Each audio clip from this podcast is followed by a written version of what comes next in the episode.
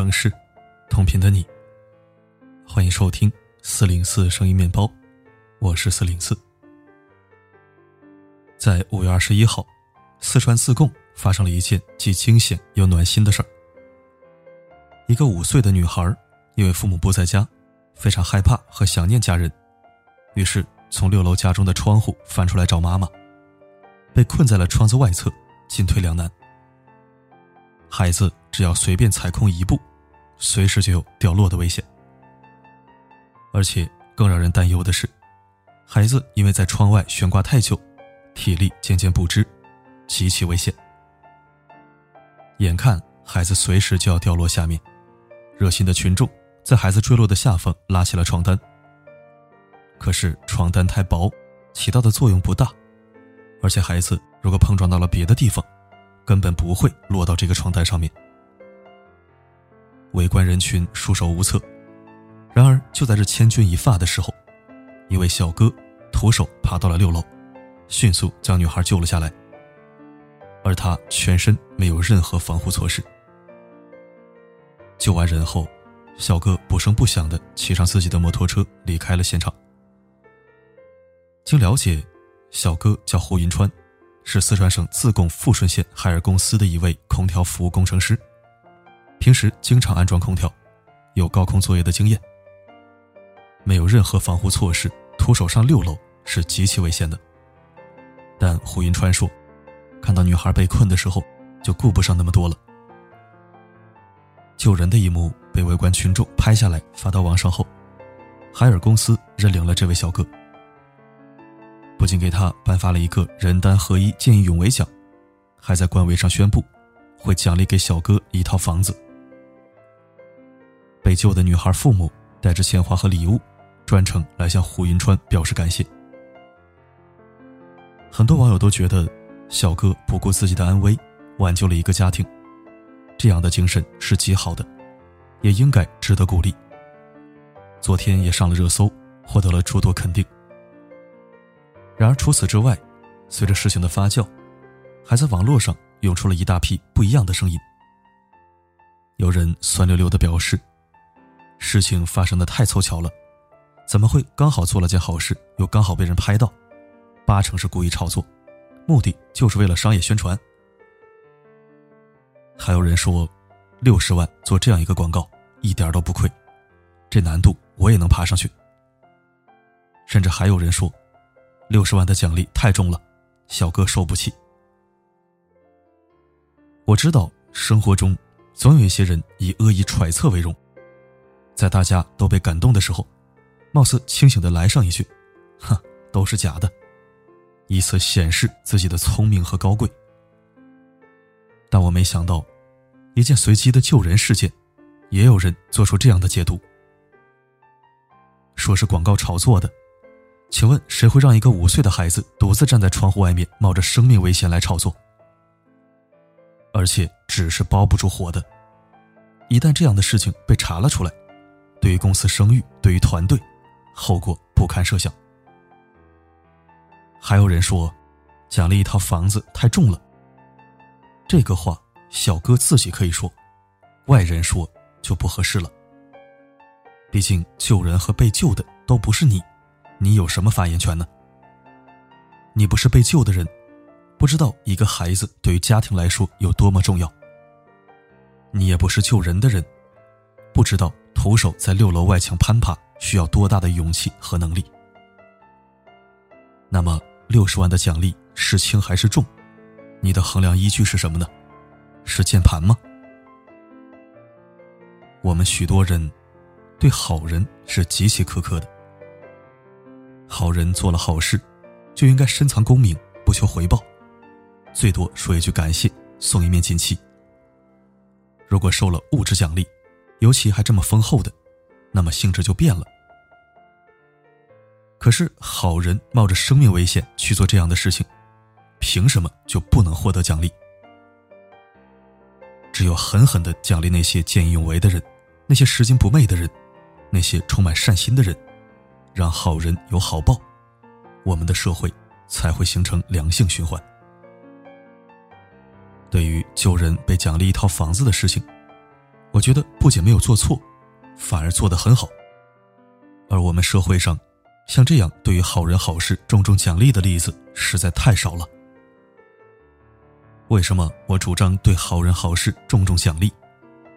因为我们社会上让好人寒心、老实人吃亏的事情一直在发生。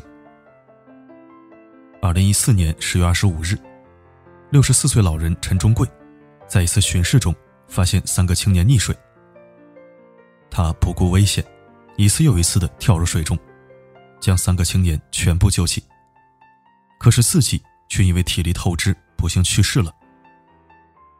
然而被救的这三个人，连一句谢谢都没有，就直接离开了，甚至连老人的葬礼都没有参加。我不敢想象，老人如果活着，该有多心寒。先不说知恩图报，这些被救的人连做人最基本的良知都没有。他可是救过你命的人，要你来参加葬礼，说一声谢谢，并不会说要你付出什么。这是一种最起码的敬畏和感恩。老人要的是一句谢谢，或者是什么物质奖励吗？不是的，而是当他看到这样的事情，如果不跳下去，自己会良心不安。二零一八年一月三日，江苏常州一辆公交车被逆行的车辆冲撞，掉进了河里，上面的四个人面临生命危险。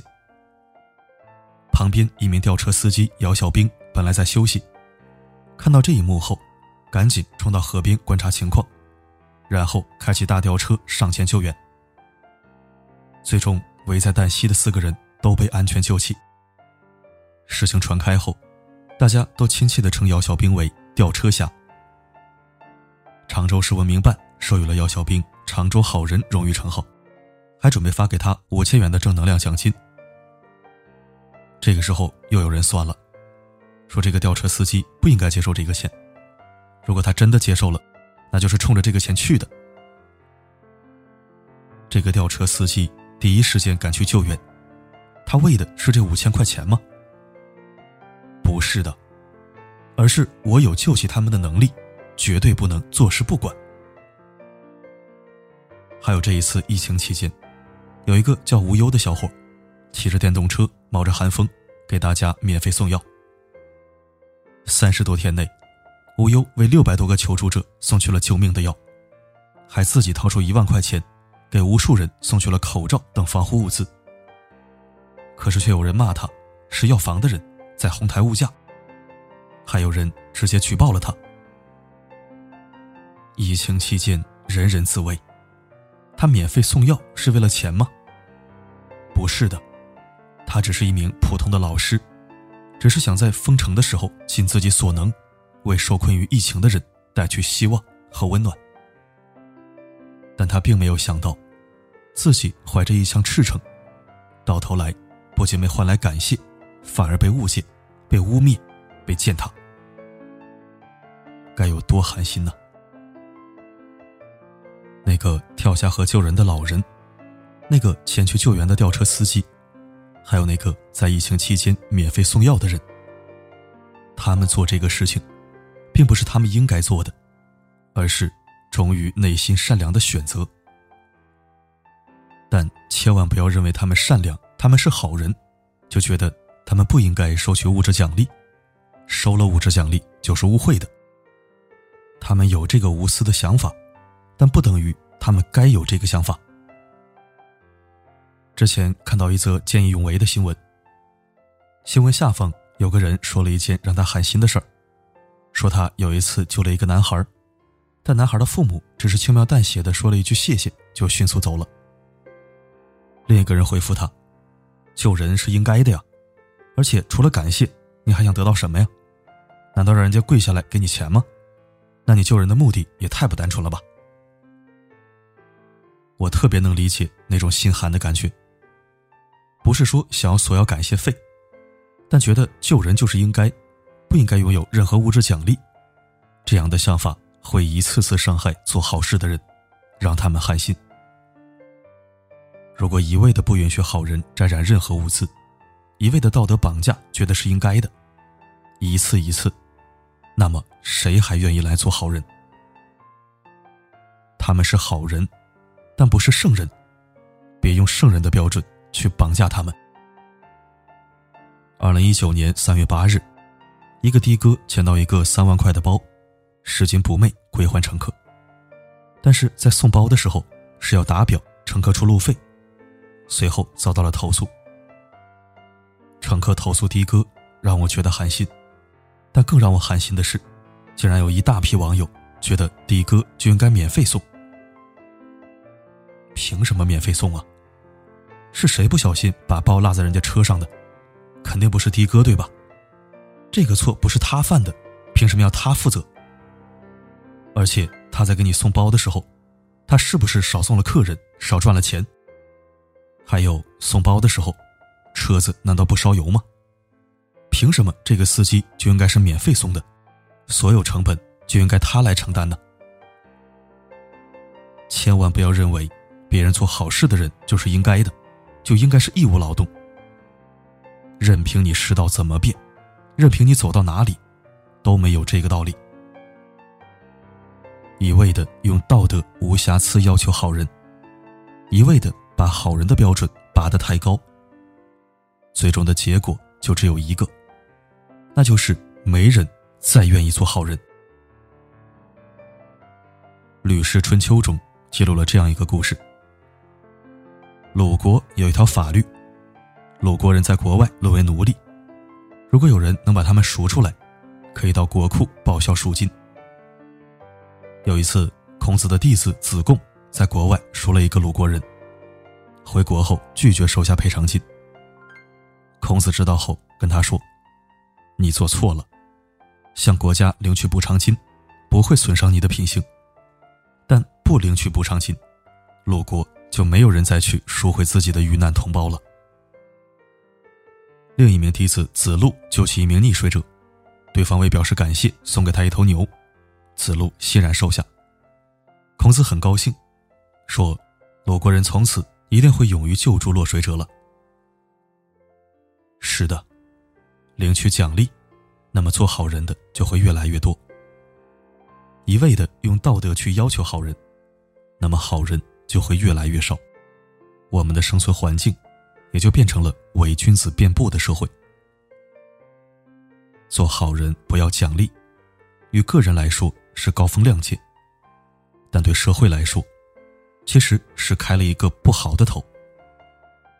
明明做的是好事儿，却还要遭受良心的谴责或旁人的误解，这做好人也太难了吧？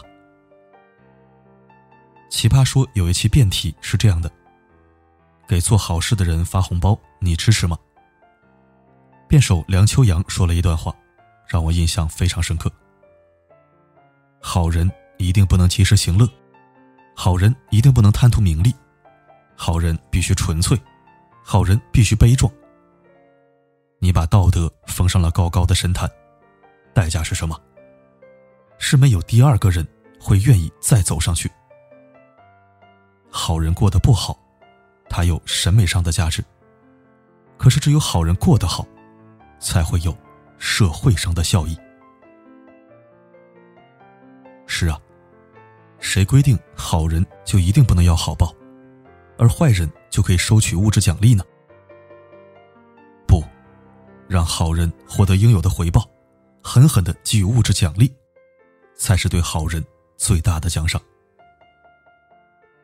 善良。存在的意义，不是放在神坛上让我们供奉，也不是当成一件标本来让我们欣赏，而是如一粒种子般，随着春风播撒出去，落地生根。一个好的社会，是从好人不再被神化，是从好人真正有好报开始的。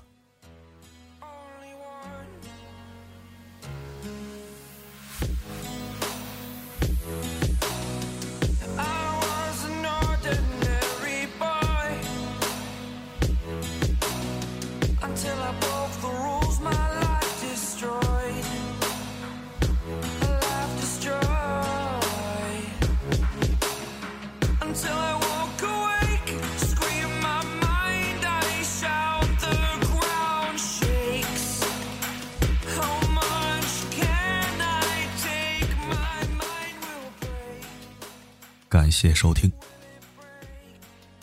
原来我在文章里写过一句话：我们不要做一个不能做坏事的好人，而要做一个常做好事的坏人。这话听起来好像在教人学坏，实则暗藏丛林社会的生存道理，同时也引起了很多的共鸣。这个社会太复杂，也存在病态。做好事的代价，有时候可能比做坏事还要大。轻则备受指戳，善无善报；重则受伤丧命，被人遗忘。所以，不做无原则好人，而做有底线坏人，就成了很多人的人生信条。可是，为什么这样的处事方式能有市场？难道是所有人都不愿意做好人了吗？不是的。正如文章所说，做好人的风险和代价太大了，绑架和约束也太多了，有时候甚至比做坏人还难，所以才会被迫做一个圆滑世故、不好不坏的聪明人。那么，怎么才能让做好人越来越有市场呢？那就是给好人善举，以优待厚报，并解放道德禁锢和道义绑架。只有形成这样的风气，才能让坏人学好，好人心安，天下大同。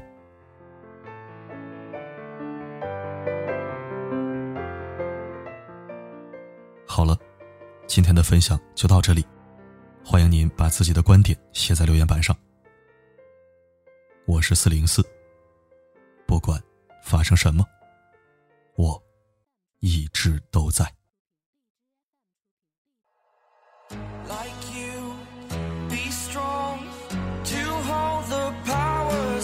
Sun.